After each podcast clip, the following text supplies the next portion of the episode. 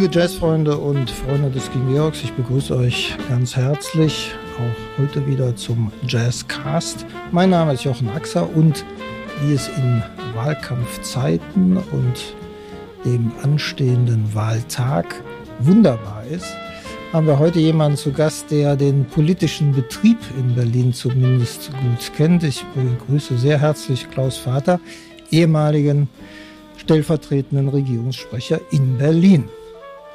Klaus, das ist ein Titel, wo alle erstarren und erschauern. Wie wird man denn Regierungssprecher und dann auch noch in der Bundeshauptstadt? Wie in meinem Leben äh, gibt es eine Mischung aus Können und Glück. So ist das. Ich wurde Regierungssprecher, weil ein anderer Regierungs stellvertretender Regierungssprecher ausschied. Mhm. Damals hat der Steinmeier mich vorgeschlagen, der Frau Merkel. Die Frau Merkel hat gesagt, ist okay, den kenne ich, den nehme ich. Und dann wurde ich stellvertretender Regierungssprecher. Äh, das ist ein Job, bei dem man die Regierung, das heißt die Regierungsspitze, zu vertreten und zu verkaufen hat, sich keine Fehler erlauben darf.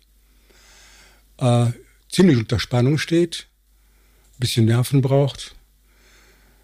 Man hat den Vorteil, man hat einen Dienstwagen, wird abgeholt, toll, wunderbar. Aber äh, es ist schon anstrengend, das ist richtig. Ja.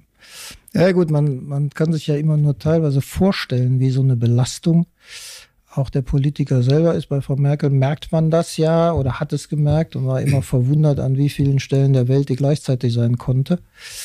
Ähm, aber ich fürchte, das ist insgesamt dann in so einer herausgehobenen Position oder für alle, die da in der Verantwortung stehen, schon ein Job, der extrem fordert. Ein Regierungssprecher ist nicht ständig gefordert, sondern dann, wenn er etwas zu sagen hat, wenn er auftritt. Die eigentliche Belastung, die politisch verantwortliche Minister und, und Leute ähnlicher äh, Tonnage äh, zu tragen haben, ist eine völlig andere. Ich kann mich daran erinnern, an das Jahr 82. Damals war der Finanzminister der Hans Matthöfer, ein kluger Mann, der mal erzählt hat, das wirklich Belastende sei am Tag 60, 70 Entscheidungen treffen zu müssen. Mhm. Entscheidungen fachlicher Art, Entscheidungen in das Ministerium hinein, was den Ko Koalitionspartner berührt, Kommunikationsdinge entscheiden. Das heißt, wenn du 70, 80 Mal entschieden hast, weißt du eigentlich nicht mehr abends, was du morgens entschieden hast diese Helmut Schmidt hat das Ubiquität genannt. Ja. Äh, und dieser, diese Situation hat sich wesentlich verschärft. Es gibt mehr, äh, wie sagt man heute, Player auf dem Feld, die auch nach Berlin kamen, um was äh, haben zu wollen. Äh, die, der, der, der Finanzminister beispielsweise muss über alles Bescheid wissen. Alles, was andere Ministerien machen, muss im Benehmen oder im Einvernehmen mit dem Finanzminister erledigt werden. Das ist unglaublich. Das ist das wirklich Schwierige. Ist es denn äh, aus deiner Sicht, aus deiner Erfahrung, und du hast ja wirklich dann eine, eine enorme Nähe mal zu diesen Entscheidern erlebt, ist es überhaupt möglich, das dann so abzubilden, wie man das vielleicht in der Öffentlichkeit oder auch äh, von Seiten der Journalisten immer erwartet? Gerade wenn du beschreibst, 70, 80 Entscheidungen, ist ja eine, eine wirklich irre Zahl. Und wenn du sagst, schon ab morgen weiß oder abends weiß ich nicht mehr, was ich morgens entschieden habe, wie ist es dann mit der Entscheidung vor einer Woche? Ja, das ist ja, ja, ist es fast schon unmenschlich? Ja, streng genommen ja, ist das inhuman, was da passiert. Äh, es gibt auch nur wenige, die das wirklich schaffen, über eine längere Zeit solche Jobs äh, auszufüllen. Da muss man schon tough sein, sich gut konzentrieren können, physisch sehr robust sein, ein waches Gedächtnis haben. All das muss zusammenkommen. Und äh, eigentlich haben wir Deutsche immer Glück gehabt bei unseren Regierungsspitzen, dass wir solche hatten, die auch in der Lage waren, die Jobs auszufüllen. Es gibt andere Länder, wo das nicht der Fall gewesen ist. Denken Sie an den vorletzten Präsidenten der Vereinigten Staaten. Alles klar. Wenn schon jemand hier habe, wie dich, frage ich das auch nochmal. Also es gibt ja nun viele, nennen das fast Nachrufe auf Frau Merkel in den letzten Wochen in ja fast jeder Zeitschrift oder Zeitung. Und wenn du hm, gerade auch Belastbarkeit ansprichst, für mich war das immer ein herausgehobenes Merkmal, wie sie das wegpendelte und ja auch ganz wenig Schwächen wirklich in all den Jahren gezeigt hat, jedenfalls in dieser, in dieser physischen und psychischen Belastung, die sie ja aushalten musste. Sie hat ein ungeheures Standing. Und ich, ich, ich bewundere das. Die, die Art und Weise und wie sie das macht und wie lange sie das gemacht hat, sich mit diesen unterschiedlichen Typen, Kerlen muss man manchmal sagen, rumzuschlagen, mit diesen Ordern, äh, Orbans und Putins, das ist schon bewundernswert. Die Frau Merkel ist eine Frau mit einem sehr lebhaften und immer noch vorhandenen äh, protestantischen Einschlag, mit einer protestantischen Ethik, Pflichterfüllung mhm. Mhm. und einem ganz normalen Leben als, als Ehefrau. Und dann kommt jemand, der so ist, in die große Politik und bringt das mit, ja, und eine wissenschaftliche Ausbildung als Physikerin, diese ja. drei Dinge. Bringt sie mit und sie stellt fest, es funktioniert. Das ist irre, ja. Man hat ja andere Vorstellungen von einem Regierungschef. Das muss also, was weiß ich, was etwas Herausragendes sein. Und da wird jemand, der, ich will nicht sagen von unten kommt, aber aus dem tiefen Bürgertum kommt, das eigentlich nie sehr attraktiv ist, der wird plötzlich Regierungschef in 16 Jahren lang. Ja. Unglaublich. Ja, ja, hat man ja am Anfang ja auch vielleicht gar nicht zugetraut. Ne? Richtig, ne? genau. Das, das ja. muss man ja klar sagen. Ja, ich finde ja bemerkenswert, dass du sie so ja, sehr, sehr respektvoll, sehr, sehr freundschaftlich fast beschreibst. Obwohl, das darf man ja auch sagen, du eigentlich ja nicht aus ihrer Partei kommst, ne? sondern dein, dein Weg, wenn man nochmal vor die Regierungssprecherzeit geht, war ja äh, mehr parteilich SPD geprägt. Also die Merkel und ich, wir hatten eine merkwürdige Bindung. Mhm. Das, die hängt mit einer kleinen Geschichte zusammen, die ich gerne erzähle. Ja, klar. Es gab einen Tag der offenen Tür. Einmal im Sommer machen die Ministerien die Türen auf. Und auch die Bundespressekonferenz. In die Bundespressekonferenz war rappelvoll mit 250, 300 Leuten. Die Sprecher saßen alle vorneweg, wie immer, wie die Hühner auf der Stange. Der Regierungssprecher wurde gefragt, sagen Sie mal, was macht die Bundesregierung gegen Rechtsradikalismus? Der Regierungssprecher hatte keine Lust, was zu sagen, zu antworten, zeigte auf den Sprecher des Innenministeriums, der zwei Sätze stotterte, schwieg. Und das war so peinlich, dass ich den Finger gehoben habe und gesagt, Herr Vorsitzender, darf ich dazu etwas sagen?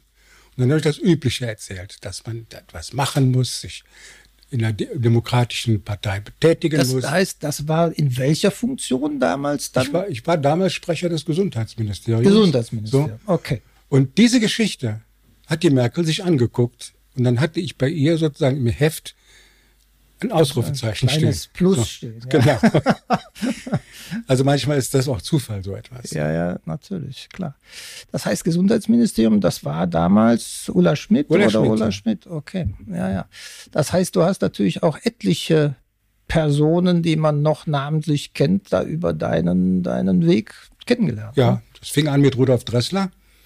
Äh, dessen Büroleiter ich war. Okay. Dann war ich Sprecher von Riester mhm. Und von Schmidt. Und dann wurde ich noch stellvertretender Regierungssprecher, musste dann aber noch wieder zurück in mein äh, reguläres Sprecheramt als BMG. Also ich habe viele Leute kennengelernt. Mhm. Und, äh, mein Eindruck ist der, äh, die politische Klasse ist nicht so schlecht, wie sie in der Bildzeitung dargestellt wird. Nee, das ist bestimmt nicht einfach. Das Problem steckt eben auch daran, dass man unter ständiger Beobachtung ja. und diesem ständigen ja. Druck steht. Und das auszuhalten ja. ist natürlich irre. Und ich sag mal, irgendwelche Angriffsflächen hat wahrscheinlich auch jeder. Ne? Sowohl auf der Meinungsseite wie auf der, auf der persönlichen Seite. Deshalb wird auch bestimmt oft unfair. Hast du das auch so empfunden, dass auch oft unfair mit denen umgegangen wird? Ja. Also, es ist das, was ich jetzt sage, klingt etwas sexistisch. Ähm, die erste Sitzung der Bundespressekonferenz, bin nun selber Journalist, Redakteur 20 Jahre, saß ich da als Sprecher und nach wenigen Sekunden habe ich etwas bemerkt. Und das sage ich so, wie ich es damals empfunden habe. Es ist unschön, aber es war so. Entweder die ficken dich ins Knie oder du die. Mhm. Es gab nur die beiden Möglichkeiten. Und ich habe mich dann entschlossen, äh, die eine Möglichkeit zu bevorzugen. Okay. Also äh, das habe ich auch gemacht. Ich war ein teilweise sehr harter Sprecher, der sein Haus, äh, das Ministerium und die führende Persönlichkeit auch hart verteidigt hat. Okay. Geht gar nicht anders. Ja, klar, kommt aus der Funktion raus und, und spricht ja auch dafür, dass du dann diese, diese Funktion wirklich ernst genommen hast. Mhm. Ne? Vielleicht passt dazu die frage mich nicht auch interessiert, wenn du harte Fragen kann man ja immer stellen, aber mein Eindruck ist manchmal, dass sie ja auch, auch sehr ja, sensationslüstern ja. gestellt werden und eigentlich ohne den profunden Hintergrund, den man eigentlich erwarten würde. Ja. Ist das was, was du auch empfindest oder vielleicht sogar in der Entwicklung der, der Zeit beurteilen willst? Es gibt, ich bin gelernter Nachrichtenredakteur. Ich habe in der Nachrichtenagentur gelernt. Und als ich 1972 das Geschäft begonnen habe, da war die Nachricht noch das, nach dem man sich richtet. Also im, im, im Rundfunk morgens um 6 Uhr Glock wusste man 6 Uhr, aha, du musst raus oder aufstehen oder so. Das war die Nachricht. Das haben wir alle noch kennengelernt. Das hat sich im Laufe der 70er Jahre sehr verändert, weil immer mehr Anbieter von Nachrichten auftraten, weil das ganze Gewerbe ein Wettbewerbsgewerbe wurde und alle darauf darauf aus waren, die beste, die aktuellste, die griffigste Nachricht zu liefern. Es wurde also ein Rennen um das, was, was, was, man, was man schreibt. Das hat gedauert bis in die 80er Jahre hinein. Und dann hat man festgestellt, das reicht nicht. Dann wurde der Begriff Content mhm. geboren für das, was Nachricht ist. Ja, also du musst einen bestimmten Raum zeitlich oder räumlich füllen mit dem, was du zu sagen hast. Und diese Content, dieser Teil Nachricht wurde angeflanscht an Unterhaltung. Das hat sich kolossal geändert. Und dementsprechend haben sich auch die Arbeitsweisen der Journalisten geändert. Mhm.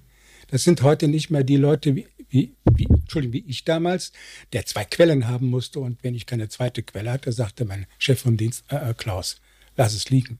Sondern das wird einfach losgeschossen, fire and forget. Das hat sich kolossal geändert. Das macht sich in der Politik auch äh, bemerkbar, ähm, weil wenig Zeit hast, über etwas nachzudenken, mal mhm. nachdenklich zu sein und zu sagen, lass mir noch fünf Minuten ich das erstmal begreifen. Du musst sofort eine Antwort geben können. Mhm. Das hat sich kolossal verändert. Ist nicht gut. Um das überhaupt zu überleben, muss man ja diese, diese Techniken dann auch Richtig, vielleicht ja. beherrschen, ja. die dann äh, auch nicht mehr, nicht mehr immer inhaltlich geprägt sind. Vielleicht hat sich aber auch die Diskussion ja insgesamt verändert. Ich weiß gar nicht, ob, ob du jetzt das, das beurteilen willst oder, oder kannst wenn man heute die politische Diskussion sieht, ist sie, ist sie von viel Wissen oder politischer Kenntnis geprägt oder eher nicht? Oder hat es sich überhaupt verändert? Du, du hast ja eine lange Zeit jetzt mhm. in der Beobachtung. Ähm, sie hat sich verändert. Sie hat sich verändert. Der Typus des Generalisten, der auf drei, der in drei, vier Sätteln reiten konnte, der ist weg. Okay. Du hast heute unter den Abgeordneten welche, die ein Spezialgebiet haben. Ja. Mir fällt der René Röspel ein aus, aus mhm. Essen. Das war ein ausgewiesener Forschungsfachmann. Der verstand aber von Rente ja nichts. Ja nicht. Mhm. Oder von Gesundheitspolitik. Das teilt sich heute, das teilt sich, das teilt sich heute auf. Es, es, das differenziert sich ganz stark auseinander. Das ist aber der Tatsache geschuldet, dass das Wissen, das wir haben, exponentiell angewachsen ist. Klar. Einer kann nicht mehr drei, vier Fachgebiete beherrschen. Er braucht ein kleines Gebiet noch und das muss er dann auch im Griff haben. Äh, so, äh, insofern hat sich schon auch das verändert, ja. Womit dann die Schnittstellen natürlich auch zum Beispiel zwischen den Fachgebieten, den Ministerien, wem auch immer, sich erschwert haben. Ne? Ja, das ist dann natürlich. schwieriger, das zusammenzuknüpfen. Das ist so. Okay. Was mich noch sehr interessiert, ich glaube, du, du bist ja, weil du eigentlich ja hier aus der, aus der rheinischen Ecke kommst, ähm, du bist zwischen Bonn und Berlin gependelt, ne? Ja. Bist du auch in die Berliner Blase eingetaucht ja. oder hast dir Berlin erschlossen? Ja, habe ich. Wie kann man denn das vergleichen? Das also liebst du Berlin? Ich frage dich einfach, liebst du inzwischen ich Berlin? Ich kriege manchmal Sehnsucht nach der großen Stadt. Es juckt mich in den Fingern und anderswo. Und Berlin äh, ist die eine große die deutsche eine große Stadt, ne? Stadt, die ich kennengelernt habe. Ja. Ich habe das damit an. Ich bin äh, als ich nach Berlin musste, 99, zuerst mal nach Marzahn gezogen. Weil ich oh. gedacht habe, die Wessis kennst du, die Ossis kennst du nicht. Okay. Das war keine gute Entscheidung. Das war keine gute Entscheidung? Nein, überhaupt nicht. Wenn du auf der Landsberger Allee samstags morgens in einen großen Kaufladen ging, wo hunderte von Menschen sich bewegten, ich machte die Tür auf, hatte ich den Eindruck, alle bleiben stehen und wissen, da kommt ein Wessi rein. Das war nicht gut. Als ob ich äh, ähm, ein Stück stigmatisiert sein. Wenn du das heute nochmal erinnerst, wie du es gerade machst, woran machte man das fest? An, am Hemd oder? oder? Irgendwann, irgendetwas, an irgendetwas. Ich weiß nicht. Das ist, okay. Ich bin dann äh, über eine Zwischenstation, der Jan und ich haben, wir haben ja zwei Jahre zusammengelebt in Friedrichshain. Er arbeitet in Potsdam. Bin ich dann äh, an, in die Heinrich-Heine-Straße gezogen, an den praktisch an den Heinrich-Heine-Übergang. Und da bin ich richtig in die Berliner Gesellschaft reingeraten. Ich habe eine Ärztefamilie kennengelernt und lieben gelernt. Ich bin SPD-Mitglied, ich bin in die, in die zuständige Abteilung Mitte gegangen. Das ist was mhm. anderes als hier in Köln. Da kommen die Leute auf dich zu und sagen, bist du neu hier? Äh, wo wohnst du denn? Mhm. Kennst du schon aus? Hast du Lust morgen mit? Wir machen morgen, nach drei Tagen bist du schon auf der Hochzeit eingeladen. Okay. Der Unterschied zu Bonn ist der, da kommst du dann auch in die entsprechenden ähm, äh, Abteilung rein, setzt dich hin, kriegst wirst du gefragt, bist du neu hier? Ja. Das merkt man, du sitzt auf meinem Stuhl. so. Also du hast das im Grunde in Berlin freundlich erlebt. Sehr viel ne? freundlicher, ja. Okay. Sehr schnell anschlucken. Ich habe das, ähm, die komische Oper geliebt, immer noch. Weil da ist immer noch ein Stück Felsenstein drin zu verspüren in dem, mhm. was sie, was die, äh, was die bringen. Ich habe die Cafés immer noch, die liebe ich immer und ich liebe immer noch die Cafés, in die ich morgens gehen kann, um neun Uhr, um halb acht, einen Kaffee bekomme, die Zeitung lesen kann. Ach, das ist der Klaus Vater, ja. Wie geht's denn? So, das, das fehlt mir alles in Bonn. Okay. Und da gibt's noch einen Unterschied, wenn Sie wahrscheinlich furchtbar lachen. Meine Frau ist in, in Bonn, in Godesberg, eine große Nummer. Die ist synodal beauftragt. Ach so, okay. Mhm. Ich war in Berlin eine große Nummer. Wenn wir jetzt in Godesberg ausgehen, in Berlin war ich der Herr Vater. Da kommt der Herr Vater, der hat immer seinen Platz da in der Ecke. So. Ja. Wenn ich aber in Godesberg aussehe, dann heißt das, da kommt die verdrossen Vater mit ihrem Mann. so ist der ja, aber ist doch gut. Ist doch, ist doch Gleichberechtigung pur.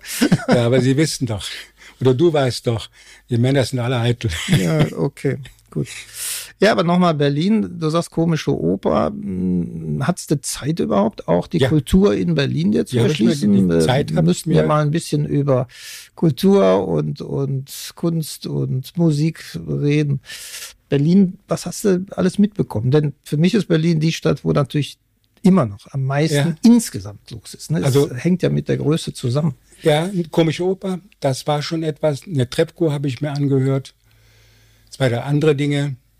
Äh, und dann habe ich in Berlin für relativ geringes Geld äh, auch ähm, äh, Unterhaltungsgrößen mir an, angehört. Mhm. Ja, so auf der Waldbühne oder das war schon, das, das gibt's hier nicht so sehr. Am mhm. meisten habe ich mich gefreut, als hier die, der Dings da aus Köln, der, äh, wer war das aus Köln, der auftrat? Eine Kölner Gruppe. Ah, fällt mir wieder ein. Aber bis, ich habe mich da bewegt. Und ich habe nicht nur das gemacht, ich habe mir ein Fahrrad gekauft und bin durch die Stadt gefahren. Rund um die Stadt herum. Das stimmt. Ja, ich bin tatsächlich mit Freunden auch mehrfach äh, immer quer durch Berlin gekreuzt und ein bisschen dann Brandenburg, Potsdam ja. und so weiter, weil man kann wunderbar fahren. Für mich, finde ich, ja. kann man in Berlin mit ja. dem mit dem Fahrrad viel machen. Ist nur, man muss sich dran gewöhnen, dass immer Entfernung ist. Ne? Also ganz quer durchzufahren ist schon Strecke. Was, was hier im Rheinland fehlt, das sind das sind äh, diese ist die Berliner Schnauze eigentlich. Die Kannst aber ja eher als knorrig immer überhaupt empfunden wird. Ne? Du bist in Berlin in der U-Bahn. Meiner Frau und mir ist das passiert. Äh, mir gegenüber sitzt ein Berliner Ehepaar, etwas älter, reden im Berlinerisch, kommt ein jüngeres Ehepaar rein mit Kind. Die Frau stellt den Kinderwagen ein bisschen schräg, schrammt an, am Bein des Mannes da vorbei und sagt zu diesem Mann, dem Berliner, Sie sehen ja, ich bin Mutter. Hm? Reagieren nicht. Wir beide, meine Frau und ich, wir haben auch nichts gesagt. Und dann sagte noch, Sie können ja mal Platz machen. Gut, dann sind die rübergerutscht. Aber dem Mann hatte das nicht gefallen. Der Mann fragte dann den anderen, den jüngeren Mann, ey, er ist ein einziger Kind. ja, sagte der. Ich hab vier. Und dann fing er an, sagte, Luftpumpe war. ja, das ist Berlin, ja. Ja, ja, ja, ja sind schon trocken, ne? Das, ist, das ist ja so. Okay, wir sind im Jazzclub, also frage ich auch, hast du in Berlin auch die Chance gehabt, mal Jazz zu hören? Oder wie ist überhaupt dein Verhältnis zu dieser Richtung Musik? Ich bin mit dem Franz Knieps, das ist ein Jazzfan, und mit dem Michael Weller vom Gesamtverband der, der Kassen bin ich äh, in den Ministergärten gewesen. Die haben mhm. drei ganze Jazztage sind. Das. Ja, das stimmt. Wieder habe ich das. Ja, Aber es war nie besonders, es war nie besonders ausgedehnt. Mein Jazz ist ein ist etwas eine Erscheinung meiner Kindheit gewesen, mhm. komischerweise. Mhm. Okay. Äh, ich bin nicht in einer bürgerlichen Familie groß geworden, in der die Kinder das Klavier spielen lernten oder so etwas. Äh, und zugleich war ich auf dem Dorf der Einzige, der äh, in Euskirchen aufs Gymnasium ging, auf die höhere Schule mhm. gehen durfte. Mhm. Und die Jungs, die vom Land kamen und aufs, äh, auf die, in die Stadt gingen und die durften, die mussten irgendetwas Exklusives haben. Für mich war Jazz eine Zeit lang sozusagen der Ausweis, dass ich exklusiv bin. Ach so. Ja. Also so. der, der, der einer der wenigen, die sich drum kümmerten, ja, ja in so. dem Alter. Mhm. Ich habe dann nachgedacht und die erste Jazzplatte, die ich hatte, war eine Platte, halb Lyrik, halb Jazz mit Enzensberger Gedichten. Okay. Halleluja im Niemandsland hieß die. Mhm. Weiß ja. ich gar nicht, ob ich nur habe. Keine Ahnung. Und so zwei, drei Platten hatte ich, aber sehr traditional äh, Jazz. Ein bisschen was hier die Holländer. Äh, aber das war's dann auch. Und das wurde aber später, dann gab es eine, eine Situation, meine Mutter hat mich dazu getriezt, anderthalb Jahre im Tambourchor der Bergleute in, mitzumachen. Ich habe das gehasst. Ja. Das ist gehasst. Was gehasst. war denn dein Instrument? Trommel. Trommel natürlich, ne? Klar. Gehasst. das ist nicht zum Lachen. so. Ähm, und dann äh, begann die Zeit von AFN und BFBS und in großartigen ja. Sachen, die es da gab. Genau, dann hörte man das. Klar. Richtig. Ja, klar. Und danach ist bei mir der Jazz verschütt gegangen. Ist ja, ist ja bei der klaren Mehrheit so, der, der Menschen. Aber was weiß ich, wir werden dich hier schon wieder ein bisschen da. Ja, dir recht. Ist ja völlig klar. Wir schwenken mal ein bisschen rüber zu der, zu dem Stichwort Kultur und mhm. äh, damit raus aus dem Beruf. Eigentlich hast du einen zweiten äh, Weg oder eine, zumindest eine Liebhaberei, in dem du ganz bestimmte Bücher geschrieben ja. hast. Ne? Mhm. Darüber musst du auch jetzt erzählen. Was, mhm. was, erstens, wie bist du dazu gekommen? Ich glaube, du hast immer gern geschrieben. Ne? Als Journalist macht man das auch. Aber Bücher ist nicht unbedingt das. Ne? Wie, wie kommt man dann dazu, sich dazu auch noch äh, aufzuraffen, sage ich mal? Ich hatte immer, oder ich habe nicht immer, aber ich habe sehr lange Zeit großen Respekt vor denen gehabt, die als Redakteure noch Bücher geschrieben haben. Hier mhm. in Köln gab es ein paar beim Stadtanzeiger, die das großartig taten. Und als ich, ähm, vielleicht liegt es auch daran, dass ich, dass ich kein richtiges äh, Sujet gefunden habe. Jedenfalls, ich habe in Friesdorf acht Jahre lang Fußball trainiert, Jugendliche trainiert, in einer Situation im Umfeld mit viel Drogen und allem drum und dran. Und mhm. aus, daraus resultierte dann ein Jugendkrimi. Mit dem, so. mit dem Titel Sohn eines Dealers oder bei, wurde bei Ravensburger auch veröffentlicht, bekam sofort Preis verliehen, den Emil, auf den ich besonders stolz bin, ja, weil er von Kindern verliehen hat und nicht von den äh, handverlesenen Leuten der Verlage. Das heißt, du hast einen Nerv auch sofort getroffen. Ne? Ja, offenbar. ich habe den Nerv getroffen. Und zwar deswegen getroffen, weil, wenn man mich lässt, ich eine lakonische, staccatohafte Sprache sprechen, schreiben kann. Okay. Äh, aber die Verlage akzeptieren das heute nicht mehr. Diesen Stil, den Ami-Stil, der den Stil etwa amerikanischer Autoren, Krimi-Autoren, die haben das ja. Das ist ja, ja deren, viel kürzer in den ja, Sätzen. Ne? Das äh, akzeptieren die nicht. Ja. Die okay. sagen, das deutsche Publikum kapiert das nicht. Deswegen habe ich das verändert. Ja, und dann, als es einmal passiert, dann kam Jahre später der Günter Lamprecht, der Schauspieler, mhm. und sagte, hey Klaus, ich soll in einer Krimireihe einen Krimi schreiben, mir fällt nichts ein. Du hast doch eben einen Krimi, äh, einen Krimi geschrieben, einen Jugendkrimi. Egal, hat er gesagt. Ich gehe zum Jahren zum Verleger, du machst das. Wie war die, der Kontakt zum, zum Lamprecht? Wie, wie kam das vorher zustande? Wir waren über viele Jahre Freunde. Okay. Ja, wir sind dicke Freunde gewesen und äh, uns immer wieder untersucht, besucht. Ja. Ich, der Günther ist ein Genie. Absolut ein schauspielerisches Genie. Wenn man Absolut. sich das anguckt, die Susan Sonntag hat mal gesagt, es gibt nur drei große Schauspieler in Europa. Das war der, der Jean Gabin, der äh, Günter Lamprecht und der dritte war der 20er Jahre. Weiß ich, mir fällt es nicht mehr ein. Aber er gehört auch in, ist auch in den USA ein, ein unglaublich bekannter und hochgeschätzter Autor. Das war dann auch die Zeit äh, äh, vom Fassbinder oder? Ja, oder? ja, ne? ja. Klar. Hast du ihn auch kennengelernt? Den Fassbinder habe ich nicht kennengelernt. Aber Günther, der war mit der, der, der hat damals, der, da mit 40, 45 Jahren, da hat der eine, eine Kraft ausgestrahlt. Mhm. Das ist ja unglaublich. Ja, aber das hat er ja gerade da in den, in den Stücken, die ich da vor Augen habe, auch ja im Berliner Milieu, ne? Äh, kann ich mich gut dran erinnern. Okay. Ja, sehr gut. Du hast weiter Bücher geschrieben, ne? Ja. Nicht nur das Kinderbuch. So, und dann äh, der Lamprecht schied aus als Kinderbuch, als Buchautor. Und dann habe ich das gemacht. Dann habe ich mit dem Verlag, dem Jaron Verlag, äh, einen Deal gemacht. Ich möchte gern ein bestimmtes Jahr haben. Habe ich auch gekriegt und dann habe ich einen Krimi geschrieben.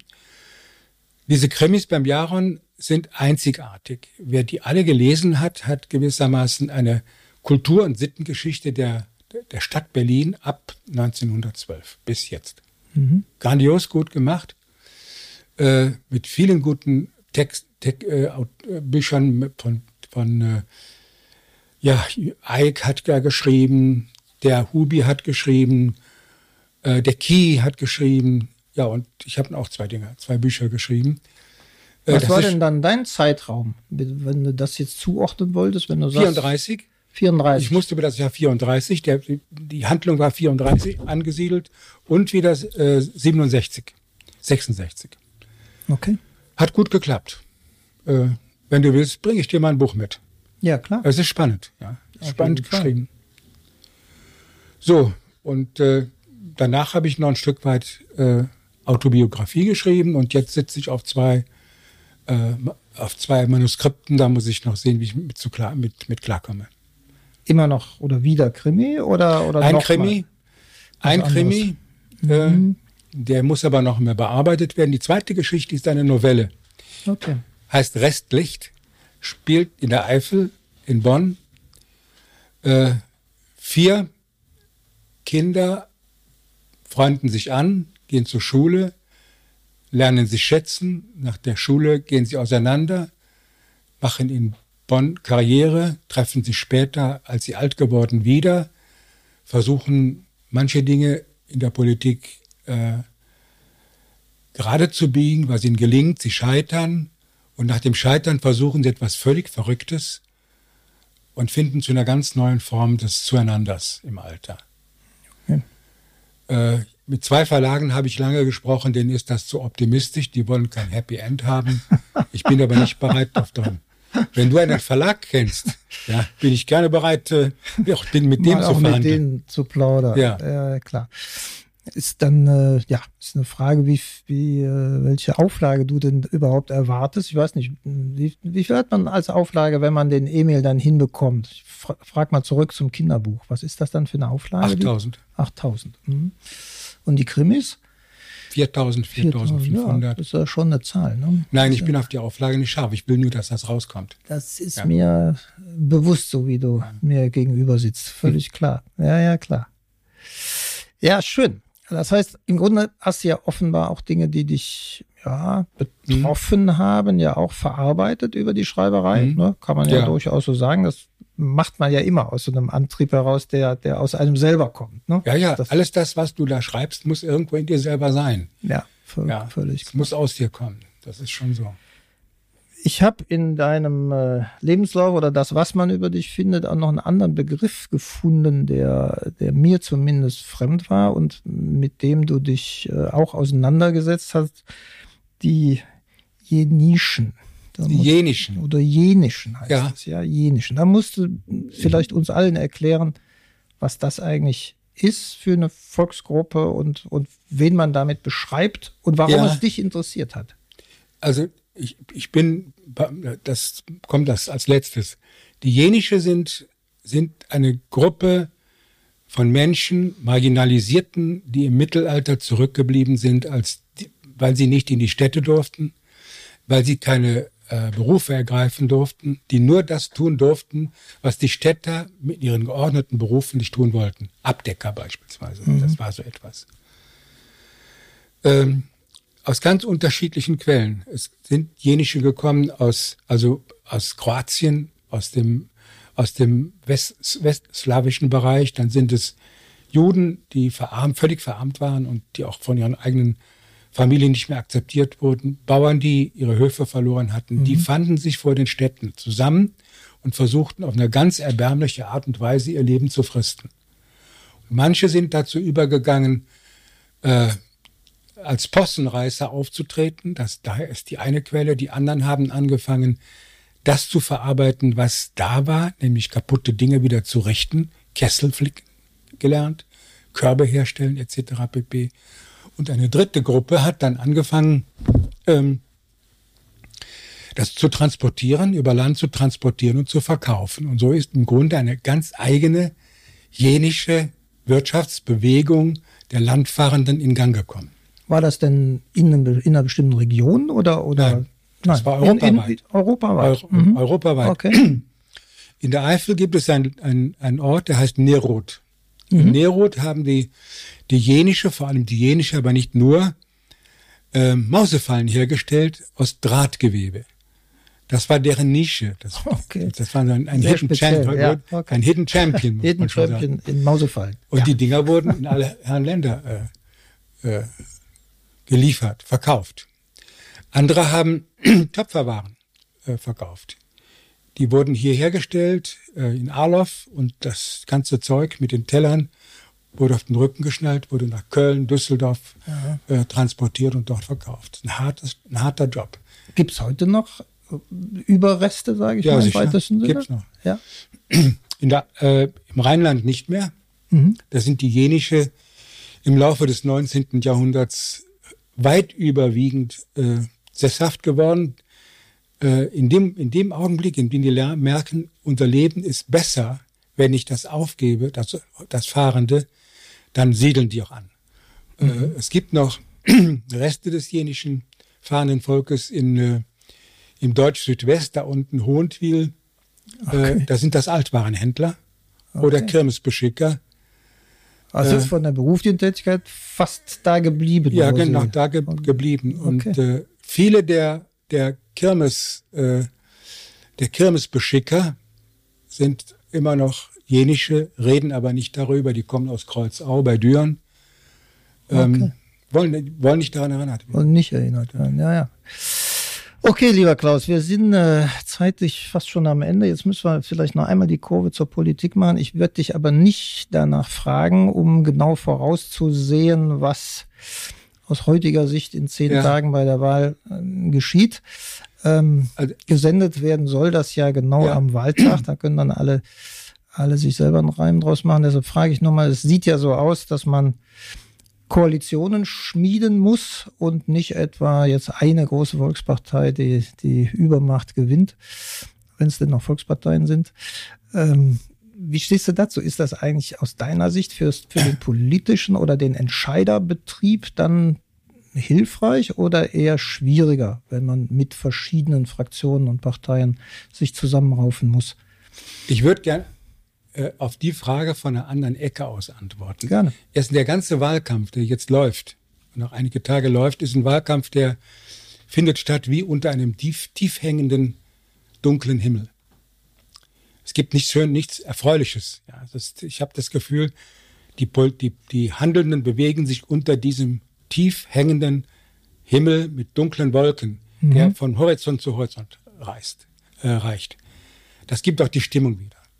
Das Zweite ist, also ich glaube, wenn man das nach Typen aufschlüsselt, es gibt einen äh, von den Hauptakteuren, äh, der löst überhaupt keine Angst aus. Mhm. Das ist der Scholz. Ja, ja, klar. Das ist so. Ich, äh, ich habe mich, um, um diese Frage hart zu machen, habe ich den Thomas Petersen angerufen. Der ist seit 30 Jahren bei Allensbach äh, im Geschäft. Er sagt, Thomas, Ich habe das Gefühl, der löst keine Vorstellung. Nee, sagt er, tut er auch nicht. Das ist sein Vorteil. Ja. Auf der anderen Seite, die Baerbock ist jemand, die stark polarisiert. Da trennen sich die Welten ein bisschen. Ja. Und der Laschet ist Typus, der auf seine, mit seiner geschmeidigen, rheinischen Art, die, mit, der, mit der ich klarkomme, der aber da nur Misstrauen, nur Misstrauen äh, weckt. Das ist die aus, das ist die, die, die sozusagen die, die Situation, vor, vor der wir alle stehen. Die, die Schwierigkeit, und jetzt möchte ich etwas sagen, was über den Wahltag hinaus reicht. Gerne.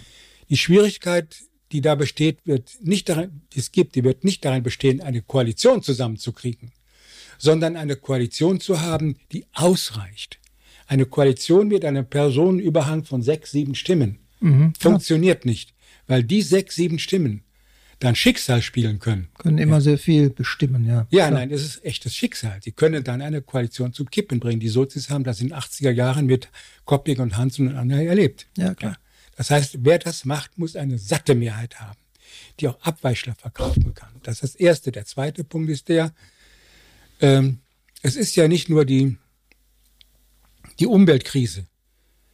Alle sozialen Sicherungssysteme sind in Gefahr. Absolut. Ja, das ist den Leuten nicht klar. Und das kann man nicht laufen lassen. In den nächsten vier Jahren müssen Ideen entwickelt werden, wie die wieder so auf die Schienen gesetzt werden können, damit auch wieder Vertrauen entsteht. Das ist der Bereich, von dem wir am meisten verstehen. Ja. Gesundheit. So. Das ist das. Und dann gibt es noch so Dinge wie die politische Bildung. Ja.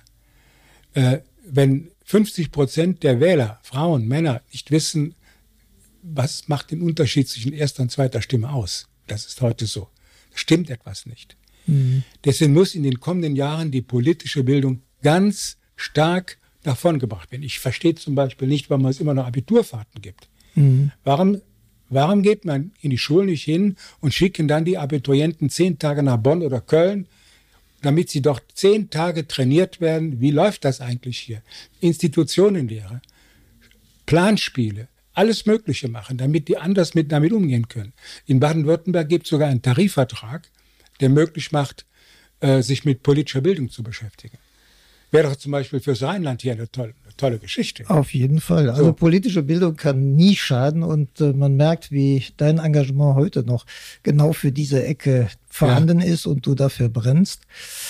Ähm, ja, es war eigentlich ein Plädoyer für die Dreierkoalition. Ich würde das mal so interpretieren, In egal Ordnung. wie sie dann aussieht. Also wir bleiben ja hier streng, streng neutral, streng neutral an der Stelle.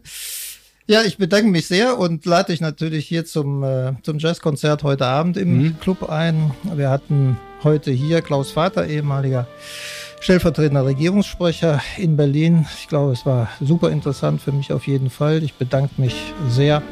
Dankeschön. Und äh, das Kölsch, was ich dir jetzt anbiete, steht schon kalt. Gut. Danke dir. Danke.